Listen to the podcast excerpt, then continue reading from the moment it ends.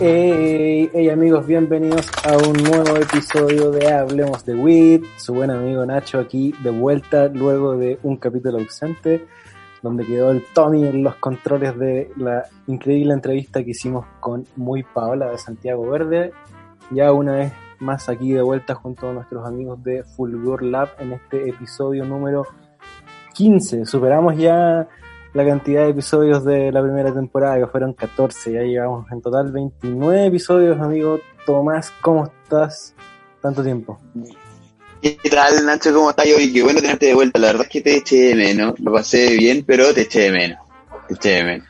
Ay, ay, Sí, igual, estaba un poquito nervioso. Estaba un poquito nervioso, un poquito asustado. Esta, esta cuestión del live me dejó loco. Sí, no, la verdad es que debo confesar que eh, sin el apoyo de Fulgor Lab es bastante difícil. Así que eh, aprovecho de darles las gracias, como siempre, a nuestro soporte técnico y humano, Fulgor Lab, a Francisco Chaleco y Alan. Francisco muy bien hidratado, gracias a Intrinsical. Le agradecemos a los chiquillos de Intrinsical por estar preocupados de Chaleco, que eh, estaba bastante deshidratado. Así que eh, lo tienen ahora, lo tienen listo. Muchas gracias. Manda un poquito para probar el chaleco, porfa, cuando queráis, cuando queráis. Como, Feliz. Como, como deportista de élite. como deportista de élite, eso. Perfecto. Oye, sí, Nacho, tú decías, y este ya capítulo número 15 de la segunda temporada, hablemos de WIT, y se ha pasado el tiempo volando. Fíjate que en eh, Chile, desde que empezaron las medidas de confinamiento y todo esto que nos tiene así, son 150 días ya, un poco más. Así que no deja de ser poco. Eso nos tiene grabando así hace harto rato, casi, bueno, toda esta segunda temporada, casi toda esta segunda temporada. Sí, alcanzamos a hacer casi solo capítulos en el estudio. Sí, bon, sí, me, estaba recién, me estaba recién acostumbrando al estudio. Sí, está, y estaba acá en, la, en el formato nuevo. Bueno, en fin, oye, yo le quiero dar las gracias a toda la gente que se integra a escucharnos en este quinceavo episodio. Pueden escuchar para atrás todo lo que quieran. Tenemos muchos capítulos interesantes. Este y todos los capítulos están disponibles en buenaflora.com, en Spotify, YouTube y Apple Podcast. Apple Podcast, perdón. Tenemos eh, contenido exclusivo, casi todos los capítulos están en el video completo en YouTube, así que también peguenle una mirada y suscríbanse. Y eh, eso, acompáñennos. Y hoy, Nacho, eh, tenemos un capítulo eh, Mateo. Mateo le podríamos decir. Que ya tenemos un tremendo capítulo. De esos, sí, de esos proyectos, de esos emprendimientos que dan ganas de escuchar. Y vamos a transparentar que con, con, el Nacho tuvimos que estudiar un poquito para prepararnos para este capítulo. Sí, hoy día vamos a hablar de extractos súper críticos. Imagínate, ¿qué es eso? Extractos súper críticos. ¡Wow! Buena, oye. Eh, después de toda esta intro, muchas gracias a todos. Bienvenidos Hablemos de WIT. Y eh, le damos la bienvenida a Sebastián Pinto de eh. Labsun, ¿cierto? Labsun, es. Sebastián, bienvenido Hablemos de WIT. Muchas gracias por estar con nosotros a distancia. Hola, gracias por la invitación. ¿Se escucha? Se escucha perfecto. Ya, acá. Sí, hola, gracias. Eh, mi nombre es Sebastián Pino, no Sebastián Pinto. Pin, Pino, perdón, oh, ya, lo corregimos al tiro. Gracias, gracias. Yo, yo, te tengo aquí en el teléfono como Sebastián Pinto. es un detalle, es un detalle. Debe ser un, era un jugador de fútbol, pero no. sí, yo también pensé en el tanque. El tanque, uh, qué malo. No. Nada, oye, muchas gracias por la invitación. No, Sebastián. Pino. Sí. Bacán, oye, muchas gracias por estar con nosotros. Eh, nosotros con el Nacho llevamos hace rato pues, esperando pues, este capítulo porque nos interesa bastante hablar eh, del tema que vamos a hablar.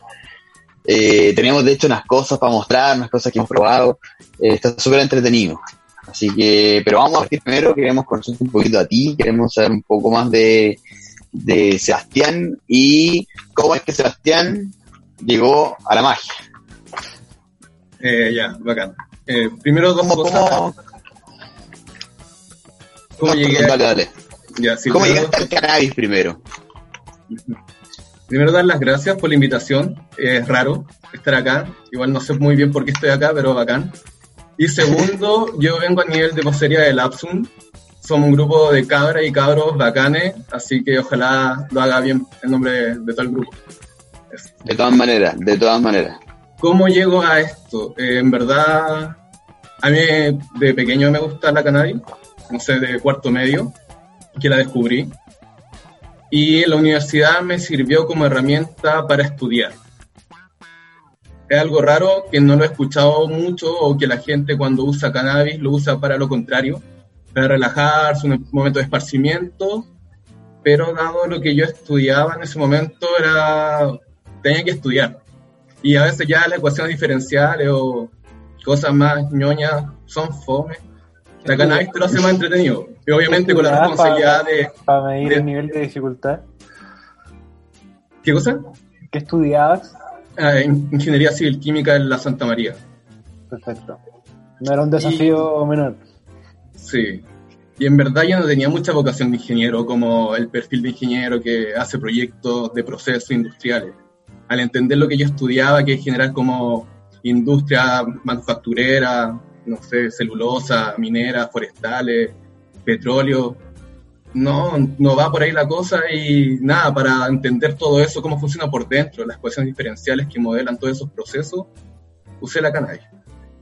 Y de ahí me enamoré, también me sirvió como herramienta fisiológica para no depender tanto de los medicamentos. Y luego lo entendí como una herramienta de vida y es muy bella. Y como es muy bella hay que conocerla profundamente. Oye, ¿y cómo se da este, este primer acercamiento en, en cuarto medio? ¿Cómo, ¿Cómo conoces la planta? Sí, eh, es buena esa pregunta. Es buena esa pregunta. Yo siento que a mucha gente le ha pasado. Bueno, mi familia, mi mamá es asistente social, estudió trabajo social en la Universidad de Valparaíso y vivíamos en Rancagua y se enfocó mucho en el segmento de niños vulnerados. Trabajó en la cárcel de menores y trabajaba con segmentos puta, que lo pasaban muy mal. Y se levantó desde ella una perspectiva que la marihuana, la cannabis, era la puerta de entrada a las drogas porque veía como menores de edad eran sucumbían ante la pasta base finalmente, el neopren en esa época, en los 90. Y bueno, mi familia era prohibicionista. Pero yo en cuarto medio, mis amigos lo usaban y yo dije, ya algo pasa, por algo la usan y comprobé. Y la primera experiencia, agradezco que fue con una flor, eh, solamente la primera, y hubo un, efecto en mi cerebro, como que, hay cachado cuando tenías juegas que te hacen como cariño de alambre, ya, pero por detrás. Y eso fue increíble, dije, esto es como bacán, como un orgasmo intelectual, mental, excelente. Y dije, aquí pasa algo bacán. Lamentablemente, en el año 2005, 2006, 2007, no era muy fácil encontrar cannabis en Rancagua, entonces uno encontraba paraguas y la media le dio un poco el paraguas y no, no funcionó mucho. Pero luego a llegar a Valparaíso, eh, conocí lo que eran las flores y me enamoré. Y siempre con uso responsable, porque el deber de, de, cumplir con las metas personales, aparte eran años álgidos para el 2011, etcétera, había que hacer más cosas que estar solamente fumando cannabis. Y en ese sentido, me llevó bien. Y en ese sentido, ¿cómo, cómo, construí, cómo construiste para, para ti ese consumo responsable, siendo que en ese momento quizás no era algo de lo que se hablaba, la verdad?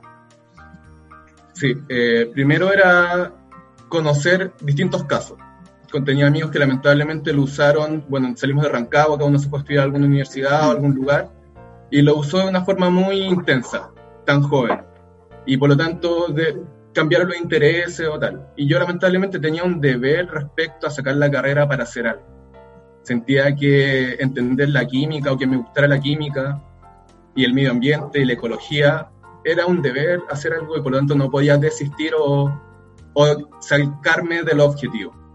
En ese sentido, ¿qué hice? Fumar poco. Fumar, eh, contar cuánto fumaba, ojalá a la semana uno o dos cigarrillos completos. Dosificar en el día y siempre buscar la dosis mínima donde el efecto psicoactivo sea el agradable, donde tú luego de fumar puedas ejecutar alguna acción interesante o un deber, que a veces fome. Entonces ahí fui controlando. Oye, en ese sentido, ¿cómo ha ido evolucionando tu consumo?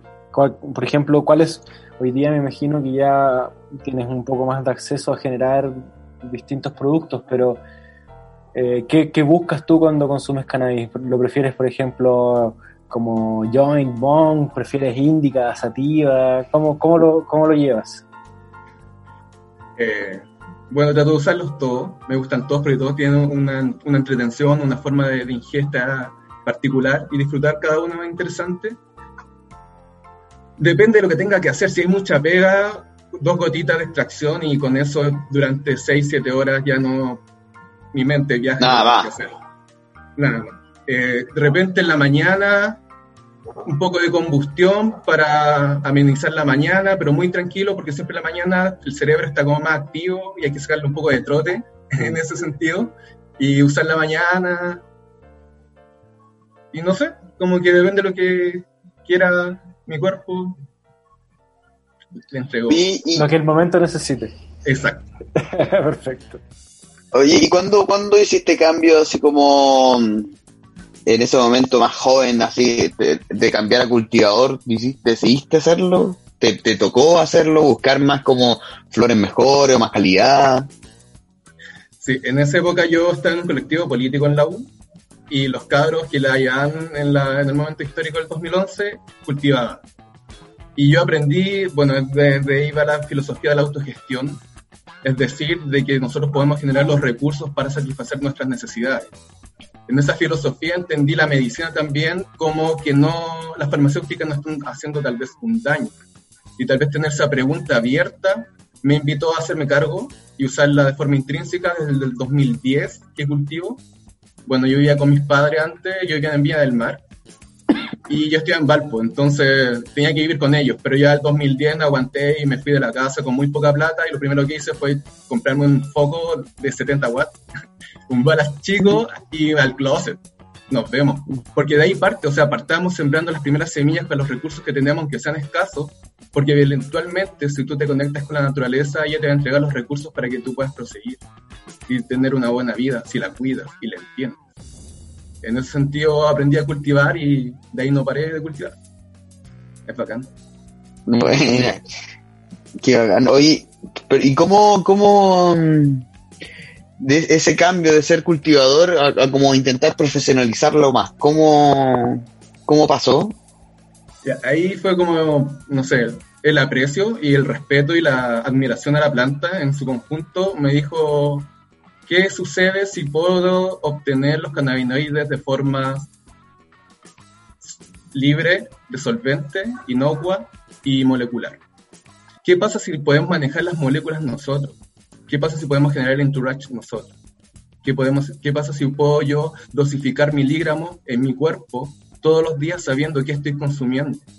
Tener un cuidado y una estabilidad química de lo que ingiero me llevó a investigar. ¿Por qué? Porque podemos juntos hacer muchas cosas con esa capacidad de poder regular, cuantificar y estabilizar nuestras flores. Sería, es bacano. Mm. Bueno, les cuento un poco cómo fue el viaje porque es raro igual. Ya lo que pasó, eh, al principio todo parte por un error y los problemas y las equivocaciones son súper buenas porque uno aprende. Yo estaba tratando de obtener este extracto de cannabis y investigué y siempre está por el lado ya de más de botánica o química orgánica, la idea de destilar por rastre de vapor. ¿Qué implica eso? Que tú puedes, por la ley de Dalton, seleccionar ciertas moléculas volátiles de las plantas medicinales en este caso y destile de cannabis. Claramente no logré el objetivo porque los cannabinoides no son solventes en vapor de agua. Y luego dije, ya, ¿qué tal si alimento alcohol? Porque los cannabinoides son solubles en alcohol, ¿cierto? Y destilé con alcohol. Y inventé, salió un copete de cannabis, pero no logré los cannabinoides.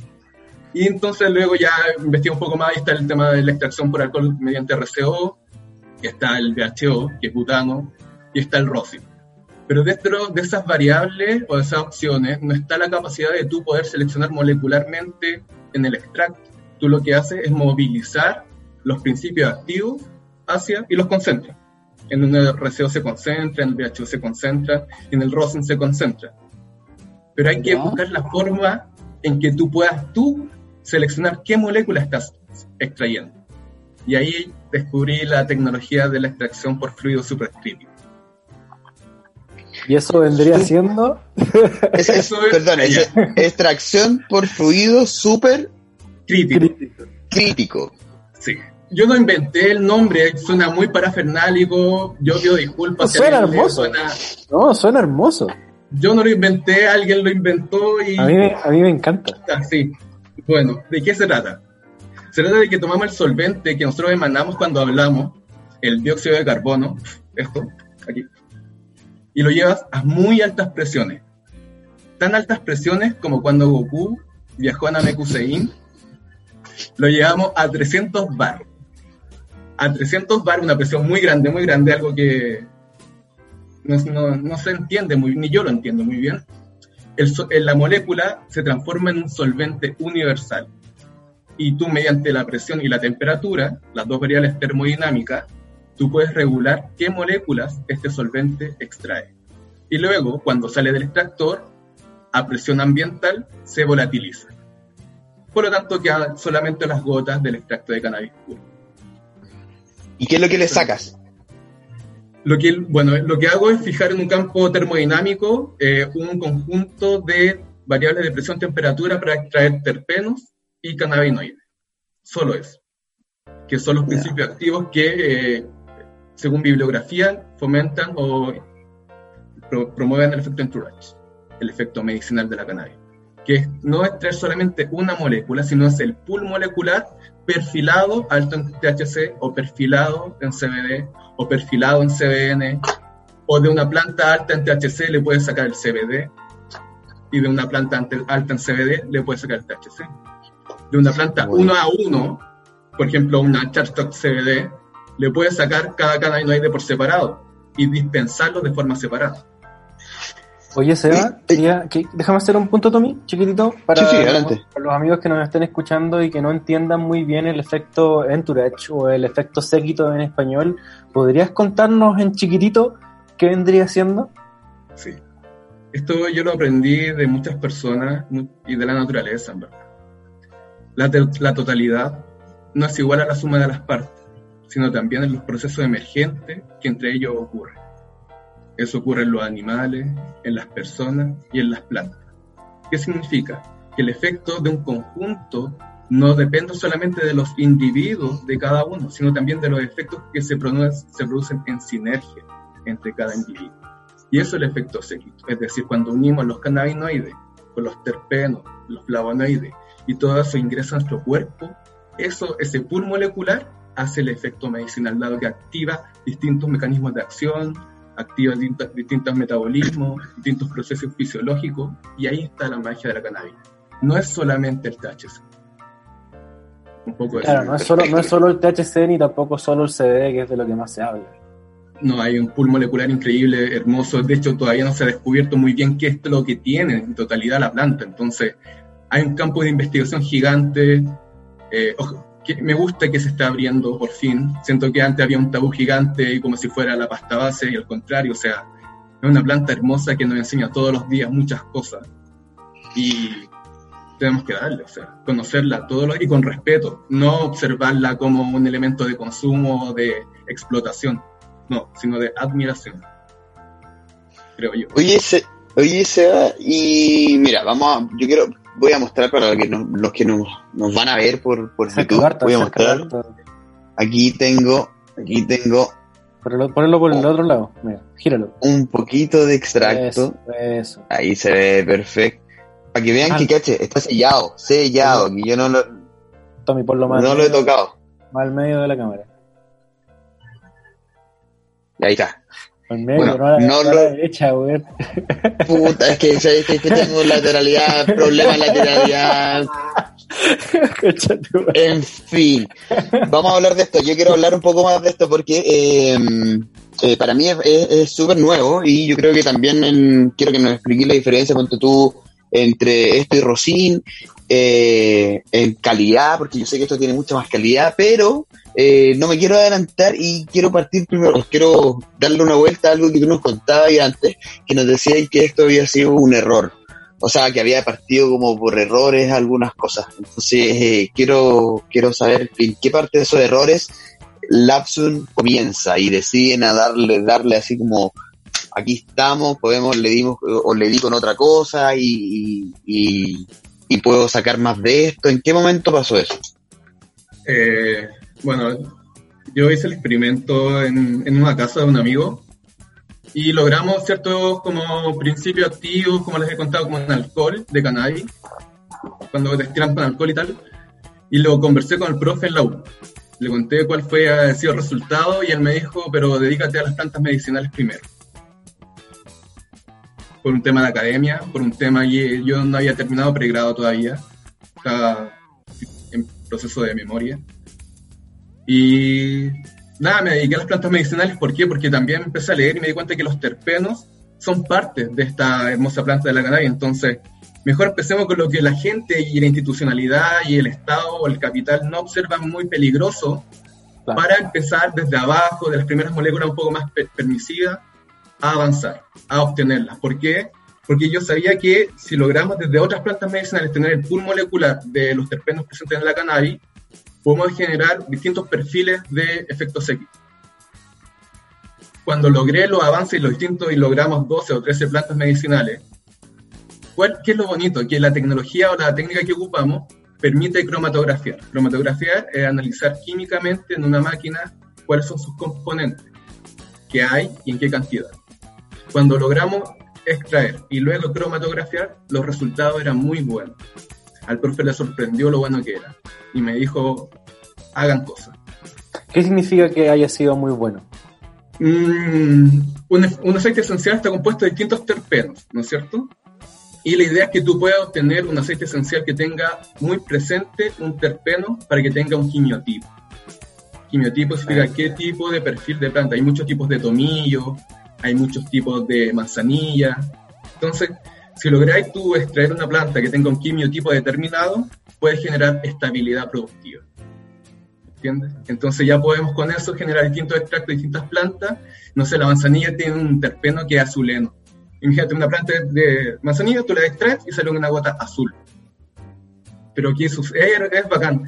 Y con eso fuimos evolucionando y dijimos, ya, ahora vienen los, los cannabinoides. Y le hablé al profe y me dijo, bueno, ¿cómo, cómo lo hacemos? Claro.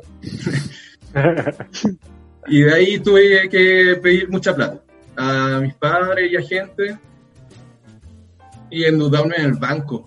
Sacar todo lo que voy a sacar en el banco. Yo ni siquiera tenía un trabajo pero a los que estudian ingeniería civil supuestamente les va a ir bien en la vida y los bancos supuestamente creen en ello. Y yo saqué todo y metí más plata y tuve que firmar un acuerdo de colaboración científica con la universidad. Por eso este extracto no se ha conocido, yo no lo hemos dado a conocer por ahora porque estamos en un proceso con la universidad. Y eso ya no va a continuar como esperábamos, por lo tanto lo, por eso lo dábamos a conocer ahora. Con ese acuerdo podemos importar la máquina. ¿Por qué? porque en esos años el presidente Sebastián Piñera le, da, eh, está un poco restrictivo a la importación de tecnología que puede servir para la utilización de cosas malignas. Ah, Por lo tanto, en la aduana y todo eso había un ojo. Por lo tanto, ¿cuál es la forma de solucionar este problema? De que sea con fin investigativo. Lapsum, todo lo que hace es investigativo. Nosotros no producimos elementos de venta de consumo, porque no se puede porque por ley nosotros no vendemos nada, lo que hacemos es investigar, netamente.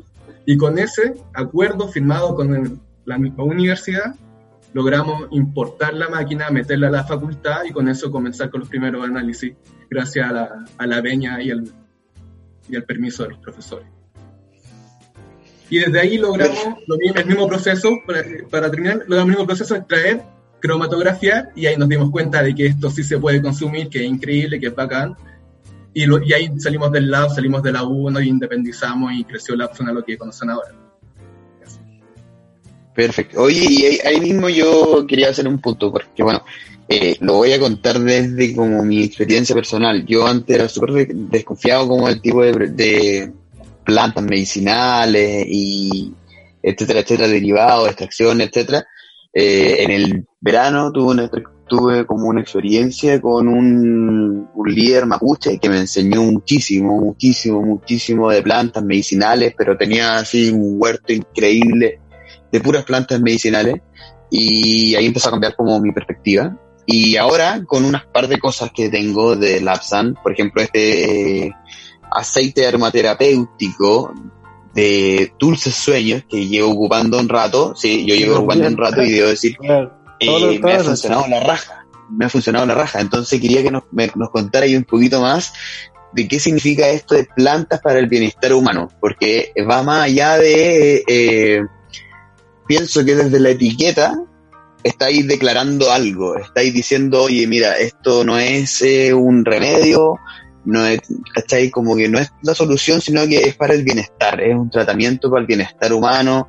Eh, ¿cómo, ¿Cómo, desde dónde nace eso y en la práctica misma, qué significa?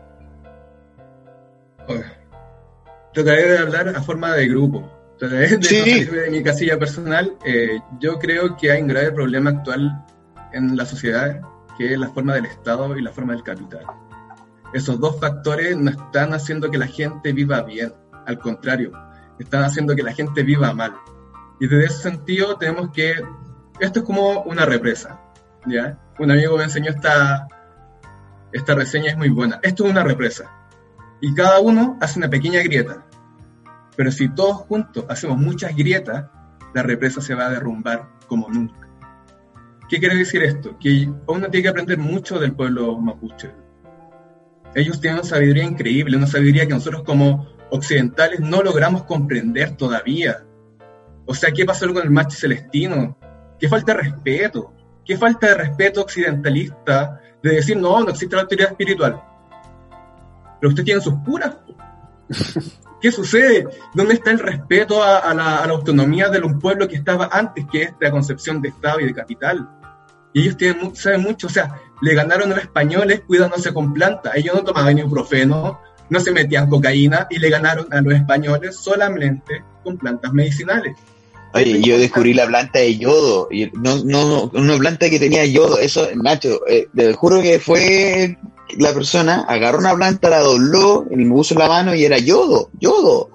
Y, bueno, increíble. Entonces, yo creo que hay, una, disociación cognitiva muy grande entre la naturaleza y el capitalismo.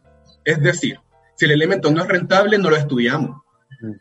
Pero la naturaleza es súper compleja, es súper amplia. Como tú bien dices, hay plantas que tienen demasiadas propiedades medicinales si logras entender qué principio activo está presente en ella. En las plantas hay dos tipos de metabolismo. Los primarios, que son para que la planta viva, y los secundarios. Y ahí están los principios activos que nos sirven a nosotros y a los demás animales para que haya una simbiosis entre todos juntos.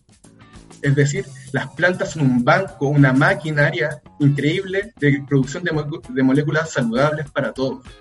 Siempre estuvieron, siempre estuvieron incorporadas en nuestro metabolismo hasta que en realidad, como dices tú, un poco el, entra este sistema capitalismo donde todo se vuelve envasado y lo que te dicen que tienes que consumir y nos empezamos a enfermar como nunca. Sí, tal vez por un lado sí hubieron ciertas enfermedades que fueron eh, sanadas por esta forma de farmacéuticas, hay que reconocerlo. Sin embargo, también existe un problema con esta forma de que la farmacéutica es para la rentabilidad, de quien tiene un capital muy grande. Entonces hay un poco, un poco de problema. Si podríamos regular eso, de por qué la ciencia está disponiendo fármacos, cuál es la finalidad y cuál es la procedencia, yo creo que está bien, pero por ahora no está muy regulado y creo que no hace un poco de daño a mucha gente. Mi abuela era adicta al tramadol por dolor crónico. Adicta al tramadol y es un opiazo. Hacen mal. Muy mal, la gente muere de, eso. y está lleno, lamentablemente, de adictos a, a, ese tipo de, remedios. Ah, por ejemplo, a benzodiazepina, a elementos, pastillas para dormir, pastillas para despertar, pastillas para después de comer, pastillas para, no sé, es, raro igual. Para Entonces, en ese sentido, las plantitas nos enseñan que podemos cuidarnos, podemos llevarlo súper bien, y lo que tratamos de proponer como Lapsun es obtener estos principios activos de forma molecular. Tratamos de ocupar solventes naturales como el vapor de agua y el dióxido de carbono para con eso disponer los principios activos y que eso hagan efecto. Y luego estudiamos los mecanismos de acción. ¿Qué ocurre con, con el cuerpo humano y estas moléculas? ¿Cuál es la proporción adecuada? Por eso tal vez al Tommy le funciona el tema del rolón, porque tiene la cantidad adecuada de los terpenos que ingresan hacia el hipotálamo, luego el hipotálamo ingresa al, al, al sistema nervioso central, y listo. Ahí hace la magia y le da tuto y se queda dormido.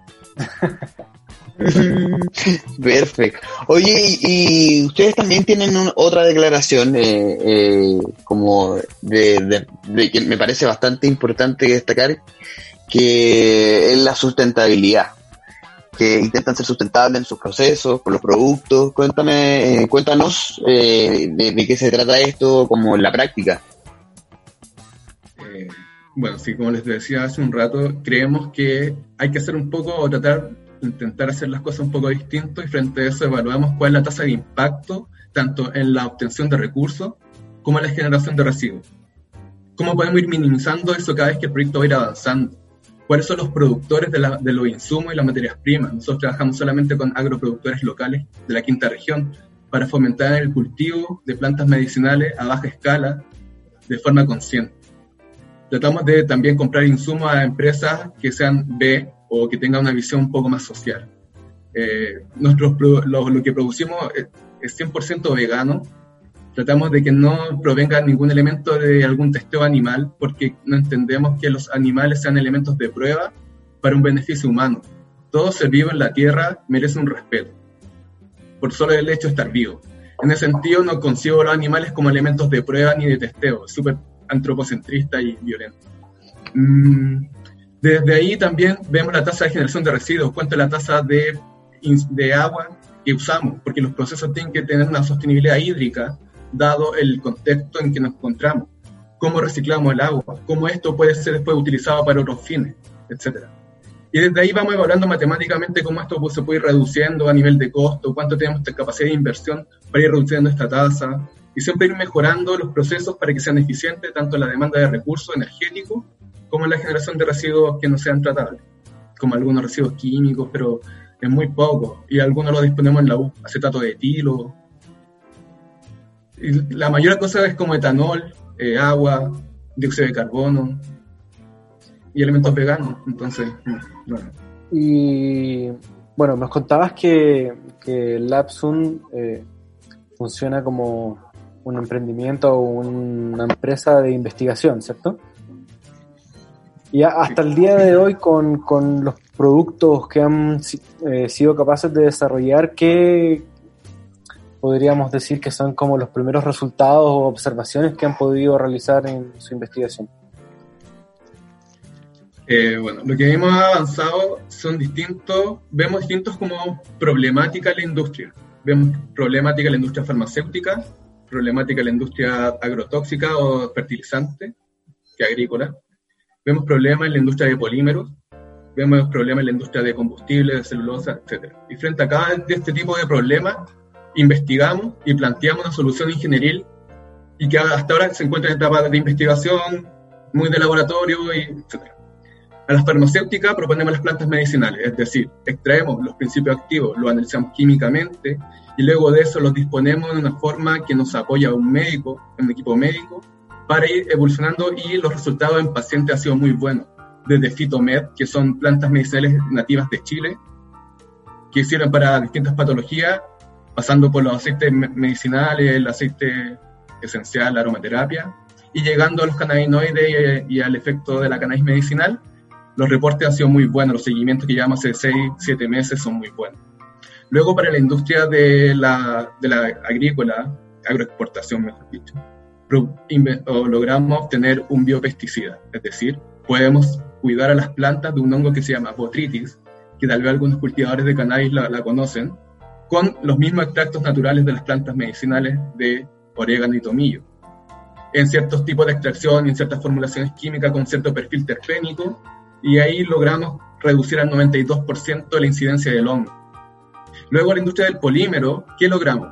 Es bacán esto. La planta de cannabis es muy sabia y muy bonita.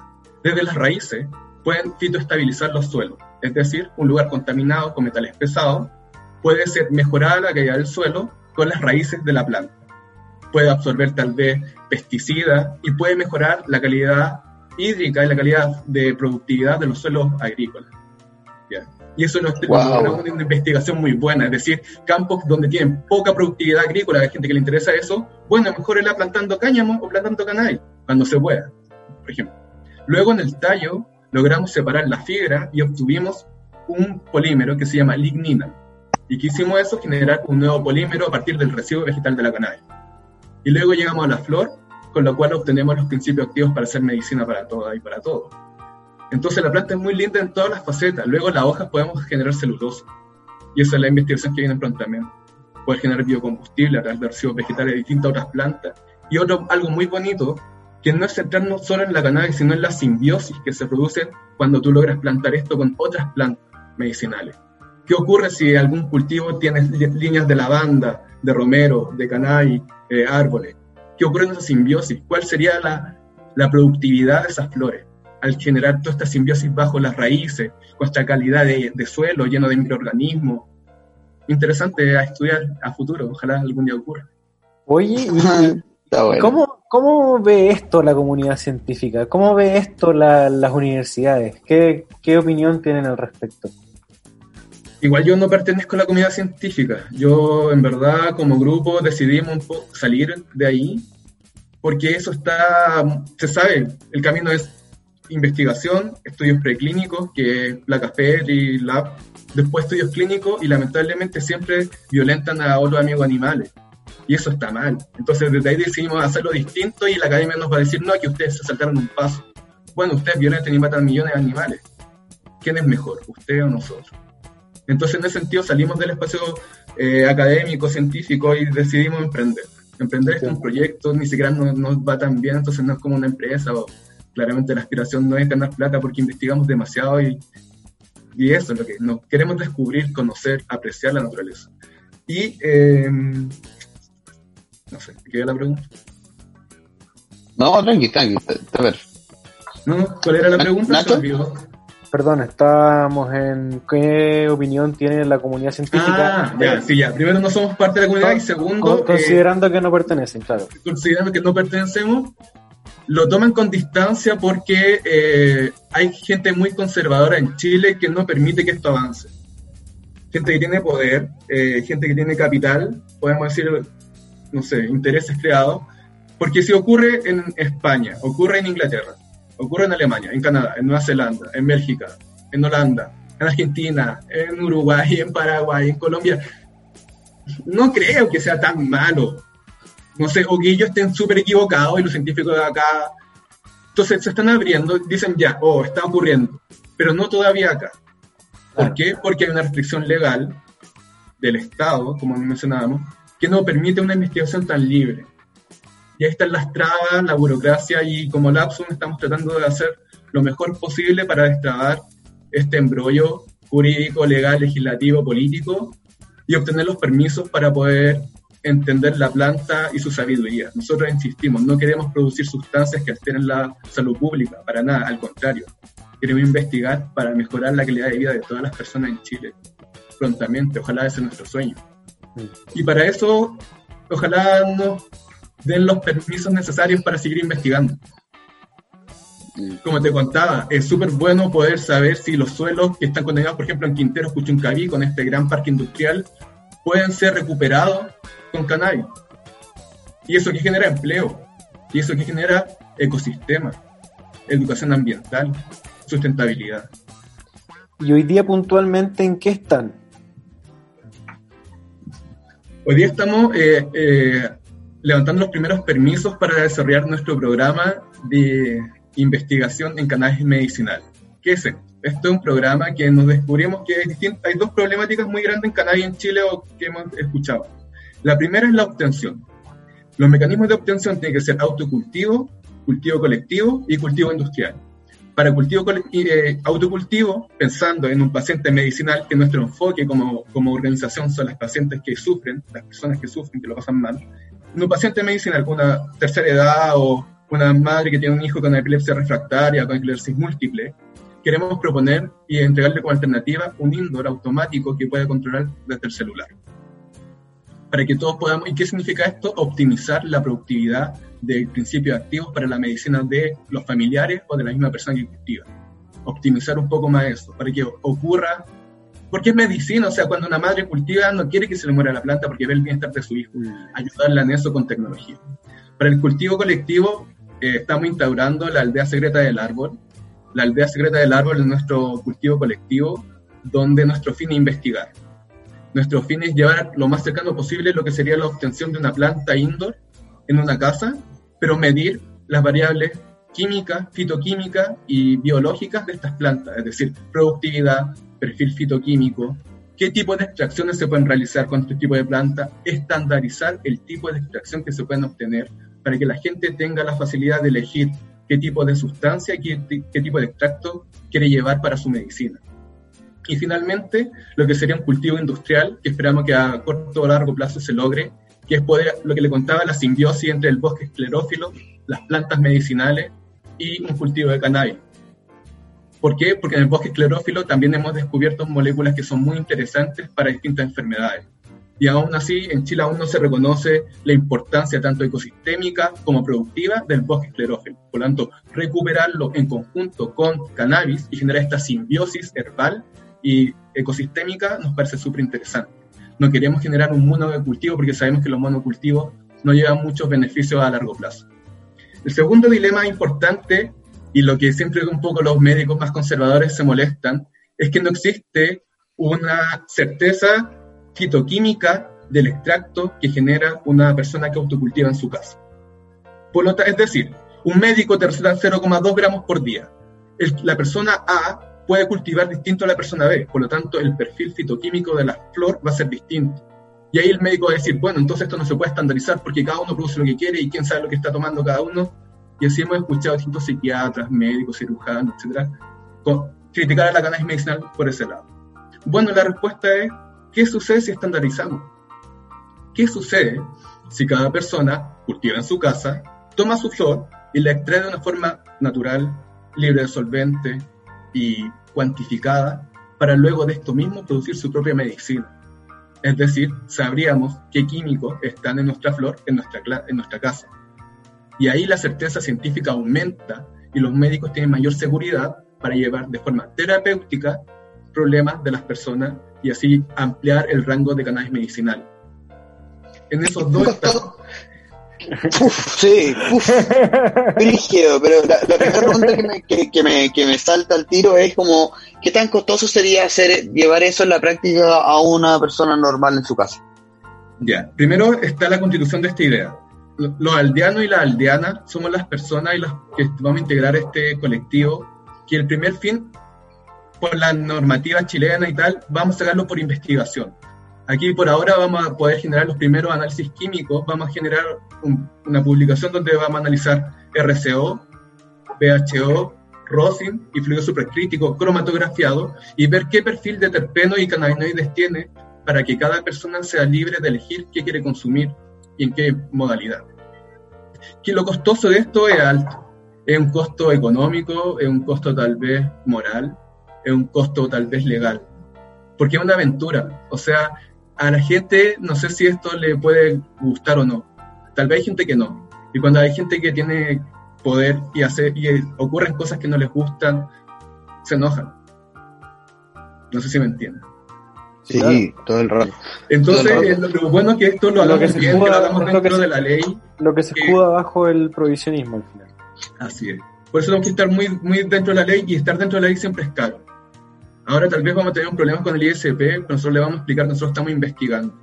No queremos producir elementos de venta masiva con sustancias que están controladas. Sí, tenemos Fito, Fitolab, que es nuestra línea de cosmética y fitoterapia, donde la gente promueve el autocuidado natural. Está la línea de Fitomed, está la línea de Lignum, está la línea de Coffee Plus. Tenemos distintas líneas, pero sabemos que la investigación es con esta planta maravillosa. Por lo tanto, tenemos que generar un grupo humano que nos acompañe para que esto ocurra y, tal vez investigar desde distintos enfoques, tanto sociológicos, químicos, sociales, no sé. Pues, a mí me gusta mucho la reducción de daños en personas que tienen problemas con sustancias como la pasta base, con plantas medicinales como cannabis y otros elementos naturales. Sería hermoso. Y poder contribuir a la sociedad de esa manera, sacar la pasta base de las calles pronto, porque la pasta base está boicoteando cualquier proceso social en Chile porque mm. afecta a los que más sufren. Y eso no lo queremos ver. Y creo que fumar pito en tu casa está bien y todo, pero ayudémonos. Creo. Sí, de todas maneras, de todas maneras. De todas maneras, yo, eh, bueno, quería hacer mención a dos cosas. Lo que tú antes nos decías que eh, investigan mucho, investigan mucho, y eh, no quería dejar de mencionar al equipo con el que tú estás ahí. tengo entendido que son varias chicas también, que son secas.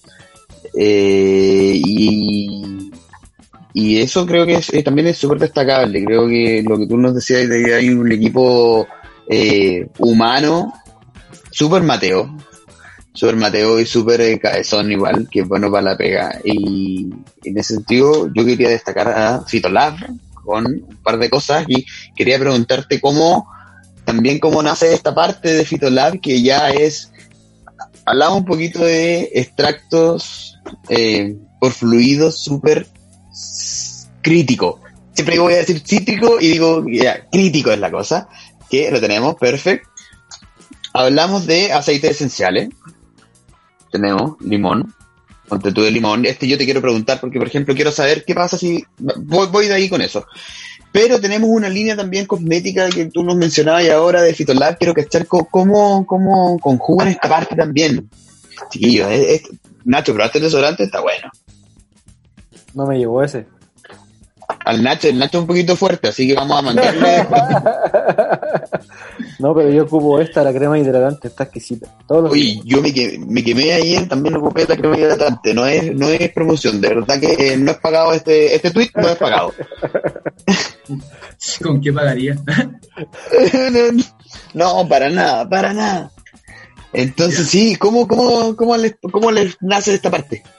Mm, bueno, dentro de, de, los inicios del Lapsum, cuando logramos la obtención de terpeno y estamos el tema de la importación de la maquinaria de fluido supercrítico, pensamos, ¿qué podemos generar con estas moléculas que promuevan el bienestar de las personas?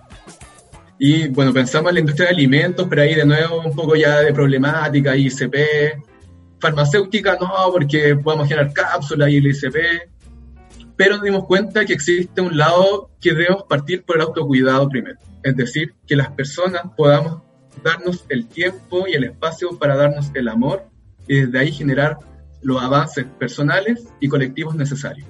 Es decir, que podemos generar que nuestro cuerpo, si cuidamos nuestro cuerpo, somos capaces de cuidar el medio ambiente. Si logramos destruir nuestro cuerpo permanentemente, ¿con qué conciencia vamos a cuidar otras cosas? Esa es la filosofía del autocuidado. Y la cosmética tiene que ver, como ustedes bien decían, yo aquí vengo de representación de un grupo muy grande. Yo aquí no soy un gran aporte, son las cabras las que hacen mucha de la pega y son bacanes. Yo las admiro todos los días y aprendo de ellas. Bacán. Y ellas decidieron decir, bueno, nos vamos a cuidar con cosas que hagamos, pero científicamente. ¿Qué significa eso? Nos capacitamos en cursos de, de cosmetología, de bioquímica, y implementamos nuestros conocimientos de química orgánica, de bioquímica, de análisis instrumental, de termodinámica, de fenómenos de, fenómenos de transporte, de transferencia de calor, de transferencia de materia, para con eso crear cosas que no hagan bien, que cosas que no funcionan. O sea, si tenía un dolor en la piel, ¿por qué le vaya a comprar una multinacional que la produjo explotando gente en qué país? Si con la inteligencia de muchos y muchas y las plantas podemos ayudar a las personas. Entonces, en ese sentido, no hace Fitolab que es eh, la forma de autocuidado mediante las plantas. Eh, y las niñas crean distintos elementos que ella dice, ¿sabes qué? Necesitamos esto para no depender de una empresa que puede tal vez violentar animales o generar utilidades con qué finalidad, etc. Y que funcione, que sea efectivo, que sea una alternativa. Si vamos a hacer algo que sea una alternativa efectiva frente a un mercado, si vamos a combatir contra ello planteando una alternativa, bueno, compitamos de forma científica, porque esa es la, no sé, el marketing igual es importante, pero no todo es la imagen. A veces el fondo es más importante que la forma. Igual eso me ha costado un poco. Sí, yo creo que todo, yo creo que a todos nos, a todos nos pasa un poquito, eh, sí. pero bueno. Oye, sí, yo quiero, eh, bueno, aparte de destacar que eh, hay una producción científica nacional importante, yo leí un dato la otra vez que hace un tiempo, hace un par de años, se dejaron de producir investigaciones para generar vacunas en este país. Y ahora lloramos por ella, ¿cachai? Y queremos eh, darle más a la investigación, sí, pero ¿por qué no? Y no sé qué, y cómo vamos a importar vacunas de no sé dónde. Sí, pero paramos la mano con la, con la, con la investigación en Chile hace años. Así que me parece súper importante eh, decir que eh, existe una, un trabajo científico en nuestro país destacable en varias áreas y en esta en particular que nos interesa mucho a nosotros. Y eh, yo tengo preguntas de aceite esencial de limón. Que, ¿Cómo yo podría, por ejemplo, añadir esto en un cultivo? Ahora yo, ahora yo quiero ser el, el, el seguidor de Instagram que ve este aceite esencial de limón que les voy a contar a los que nos están escuchando y también para los que nos están viendo les voy a mostrar un poco. Este eh, aceite esencial de limón, uno de verdad que, Nacho, ¿cierto que tenéis Increíble el olor. Es que lo giráis un poquito, Es un poquito, y es ponerte un limón en la cara, así, ¡pum! Y más. ¡pum! y más, yo lo encuentro impresionante, impresionante para bueno. Eh, ¿Cómo son distintos usos, ponte tú de este? Eh, sí, bueno, ese aceite de limón tiene un perfil súper alto en limoneno, tiene alrededor de 100, 250 miligramos de limoneno por gramo, que la cromatografía, la última que hicimos. Eh, tiene distintos usos, eso puede tener de forma de aromaterapia, en difusores, eh, en vaporizadores, puedes disponerlo también en la almohada de forma relajante o las distintas propiedades, porque cada aceite esencial tiene distintas como facultades terapéuticas puedes disponerlo eh, en, no, directamente en tu piel diluido con un aceite portador, porque solo es muy fuerte.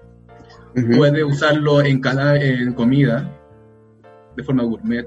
Puedes usarlo en bebida alcohólica, porque es soluble en alcohol. Buenísimo. Puedes usarlo en repostería, porque son moléculas naturales. Como nosotros tenemos los- los- desde la producción agrícola de la quinta región, tenemos los limones y lo extraemos con los mayores estándares científicos. Tratamos de que esta, este producto sea disponible en todos los formatos que se nos ocurra. ¿Dónde quieres tener una, un- una experiencia de limón? Ahí va. Si quieres que Oye, tu rosin tenga una experiencia, un toque de limoneno, ahí va. Si quieres que tu copete, tu chela tenga un toque de limón, ahí va. Su país de limón. Oye, de limón. Oye, y si tuviera, ponte tú, unas flores cultivadas o antes de cultivar, tenía, tendría que, si tengo una planta cítrica que quiero que tenga más sabor, ¿en qué momento debería eh, eh, intentar aplicarle un poco? No se puede hacer eso. Ah, Tú ya, ya, perfecto. Sí, tú no puedes fomentar una, una expresión de algún terpeno en una planta con un aceite esencial. Lo que sí puedes hacer Ya. es puedes añadirlo antes de tu uso. Ya. ¿sí? Antes tal vez de con la combustión o de la extracción de cualquier elemento que puedas usarlo, le pones un toque, lo combinas y ahí te da. Por ejemplo, las personas que fuman, yo inyecto con una jeringa una gotita en el filtro. El tabaco queda increíble, increíble. Me queda mejor que un clic. Porque la experiencia del terpeno, más al que le gusta el tabaco, es bacán. Igual no fumen, Wow. hace mal.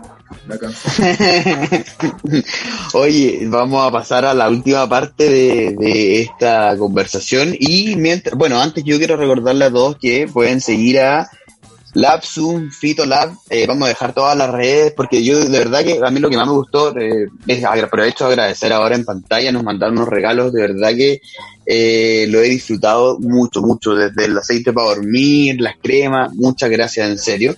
Y debo decir que lo que más me gustó cuando lo vi eran cuatro puntos que, que, que dicen, que declaran sus productos, que es hecho con amor, cruelty free, elaborado químicamente y 100% natural.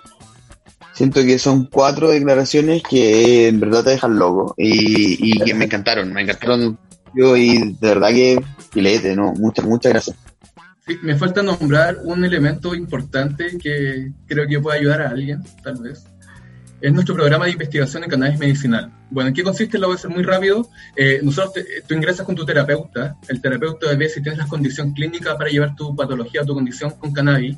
Luego de eso te enviamos la información respectiva para que el usuario y lo- o la usuaria se capacite. Luego de eso va el médico, el médico la diagnostica, le entrega la receta. Y la ley 20.000 dice, o tú puedes consumir, consumir tu cannabis en tu casa o en un- una forma de forma colectiva. Por lo tanto, el paciente cultiva junto con nosotros en la aldea secreta. ¿Por qué? Porque con nosotros obtenemos, por lo tanto, el perfil fitoquímico necesario según la patología de cada paciente. Y luego de eso generamos de forma personalizada el extracto.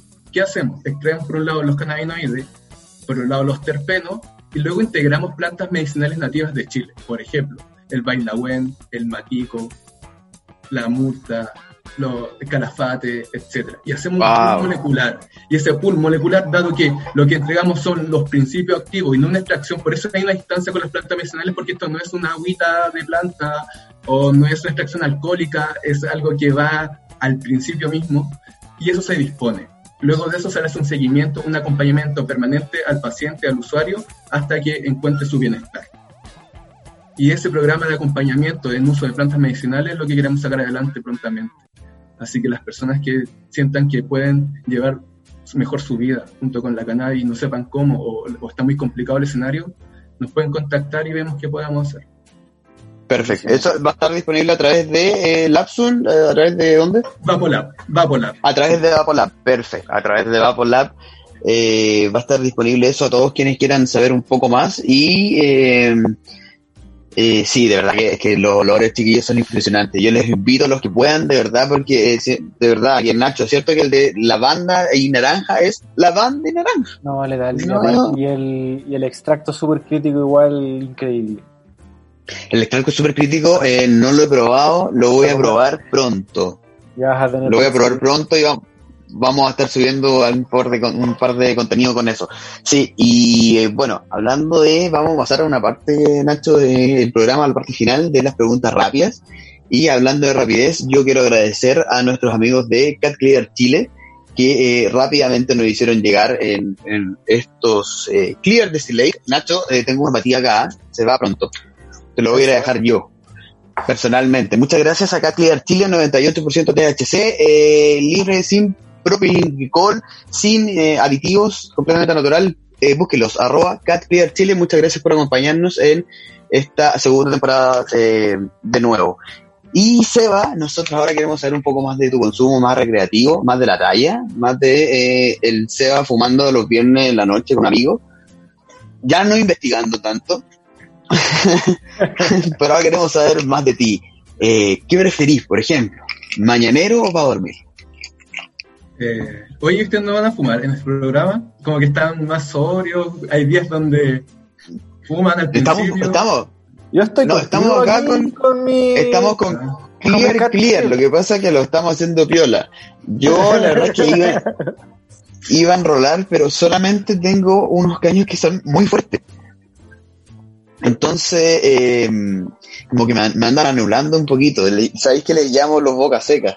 que son terribles. Si vais en la mitad del, caño y no podía hablar de la boca seca. Entonces los tuve que banear de este programa, pero estamos con nuestro destilado.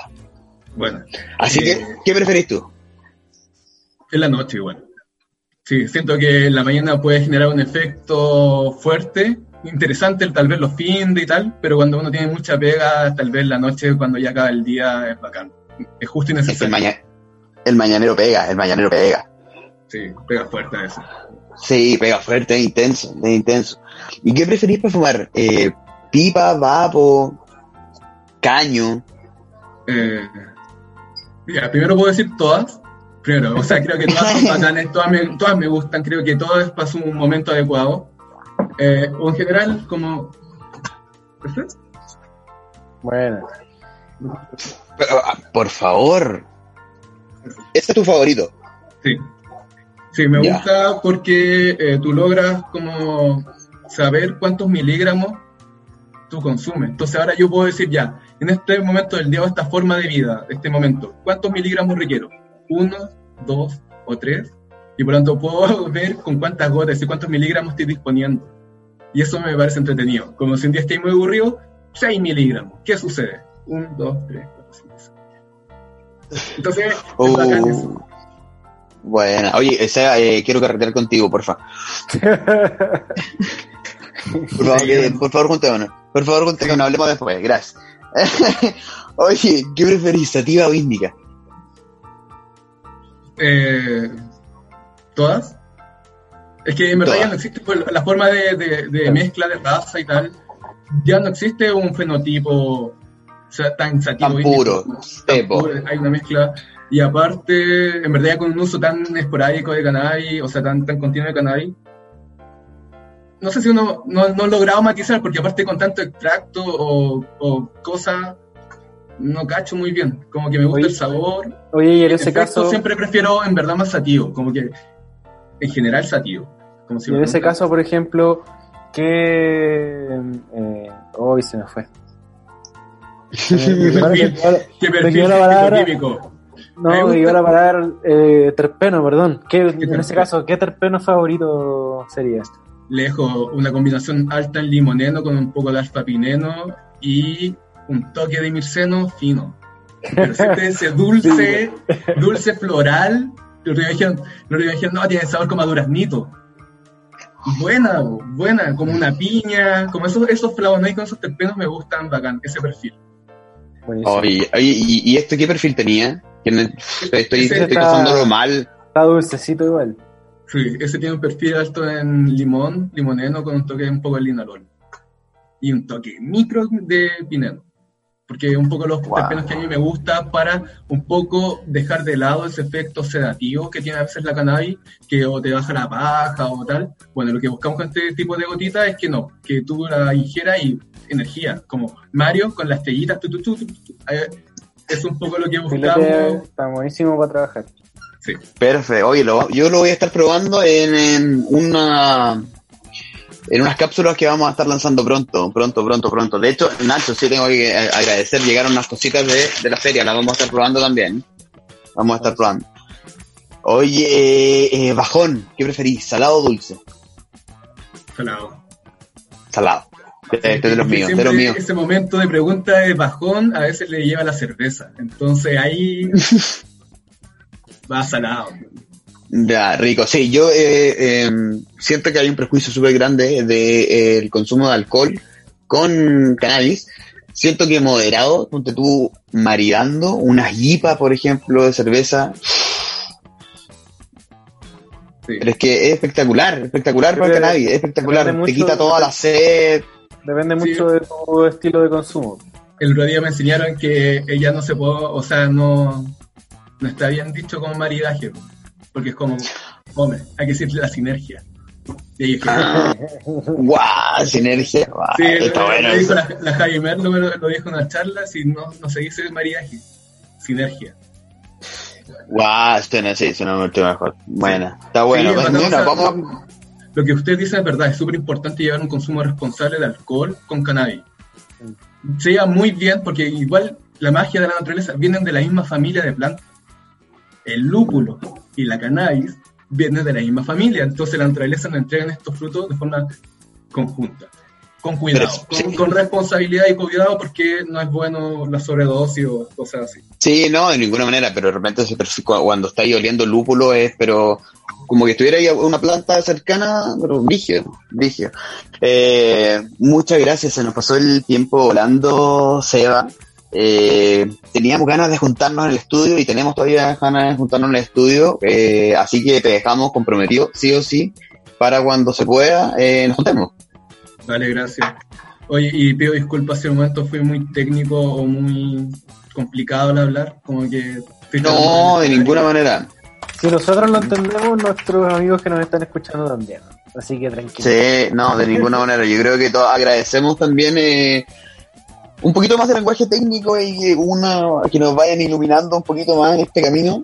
Eh, hablemos de WIT, pero también hablar de tecnicismo hace súper bien y aprender no hace súper bien. Así que no, muchas gracias por tu tiempo, muchas gracias a todo el equipo de LabZoom. Les mandamos un abrazo grande, de verdad, a los chicos y chicas de, de tu equipo. Eh, yo aprovecho de contarte, Seba, que este y todos los capítulos están disponibles en YouTube, Apple Podcast y Spotify. Y además el contenido exclusivo en buenaflora.com, que tenemos todos los programas, eh, notas, pa, pa, pa, mucho más. ¿Cierto, Nacho? Así es, amigo Tomás. Yo, nosotros lo, seguimos y muy buenos los programas, gente, la gente que hace son bacanes todas, todos. Admiramos, aprendemos de cada uno de ustedes. Son bacanes, cabrón, bacanes. Bacán, no, en Chile es súper necesario y y nada, hace que esto tenga más esperanza de continuar. A veces nos da fuerza para en momentos duros darle, ¿no? Y darle, porque hay gente que hace cosas en todos lados, el apoyo mutuo que debe existir entre todas, entre todos, para sacar esto adelante, bacán. Y ustedes son una pieza igual. Eso. Todo el rato, como decía Paola el otro día, la normalización y la legalización sí o sí va. Así que estamos todos en esa. Muchas gracias. De todos depende de todo. Quiero agradecer, eh, Nacho, como todas las semanas, a Fulgor Lab, nuestros eh, amigos, muchas gracias por estar ahí siempre soportándonos. Eh, Alan, Francisco, les queremos mucho. Y nosotros, Nacho, eh, hasta la próxima semana tenemos otro interesante capítulo, tenemos varios capítulos ya programados, se viene bueno. Se viene bueno, se viene una tanda. Si, si, les gustó estos últimos capítulos, prepárense para los que vienen. Sí, no paramos, no paramos. Muchas gracias. Nos vemos la próxima semana, Nacho.